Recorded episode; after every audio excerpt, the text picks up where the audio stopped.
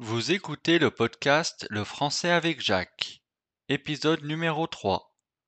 Cette semaine, nous allons répondre à cette question. Combien de temps pour apprendre une langue? Bonne écoute.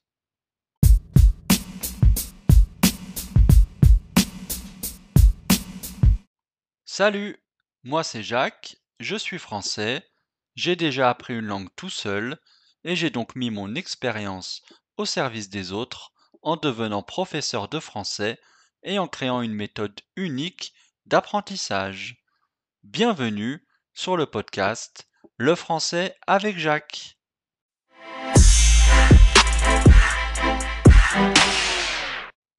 On s'est déjà tous posé cette question au moins une fois. Combien de temps pour apprendre une langue? On aimerait tous connaître la réponse. Sur les réseaux sociaux, on peut voir que l'on peut apprendre le français en trois mois, en six mois, en un an. Mais quelle est la véritable réponse? Je vais vous donner mon avis par rapport à mon expérience personnelle.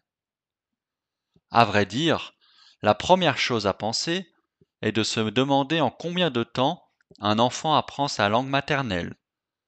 Après analyse, on s'aperçoit que c'est à l'âge de 6 ans qu'il va commencer à s'exprimer correctement, comme raconter son quotidien par exemple.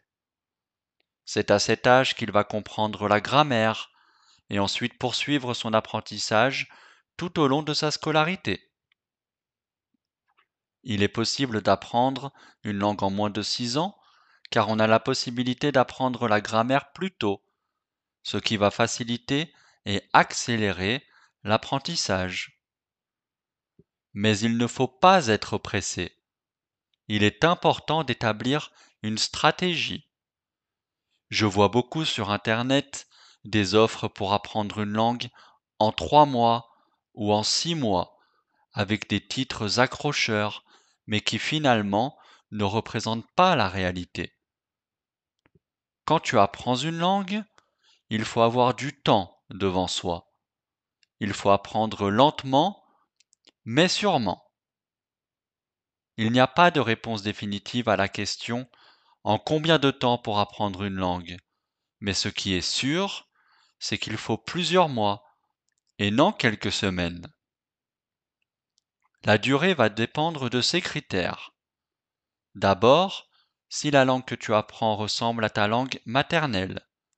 Moi, par exemple, j'ai appris le portugais plus rapidement car c'est une langue latine, tout comme le français. Donc il y a pas mal de similarités et de concordance entre les mots, ce qui facilite l'apprentissage. Mais si par exemple tu souhaites apprendre le japonais et que ta langue maternelle est le portugais, ça va prendre plus de temps.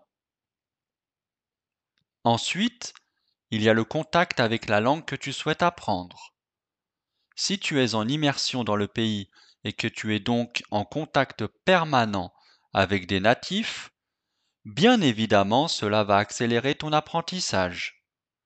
L'interaction est donc très importante.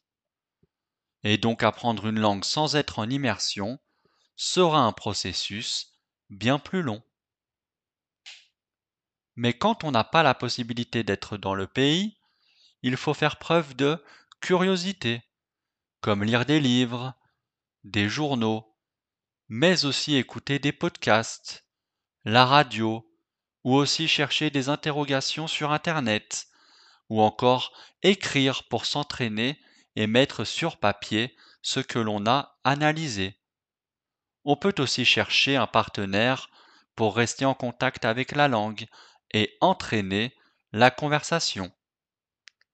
Et aussi, quand on parle déjà une autre langue, on a donc plus de facilité pour en apprendre une nouvelle. Notre cerveau est déjà adapté et préparé à l'apprentissage. En réalité, on apprend plus que l'on étudie. Apprendre signifie se communiquer dans la vie de tous les jours, connaître la culture, alors qu'étudier est plus focalisé sur la grammaire et les règles. Par conséquent, on apprend plus que l'on étudie. Donc le temps pour apprendre une nouvelle langue va dépendre seulement de toi et de ta motivation, mais aussi de ton environnement. Je te remercie d'avoir écouté cet épisode et à bientôt.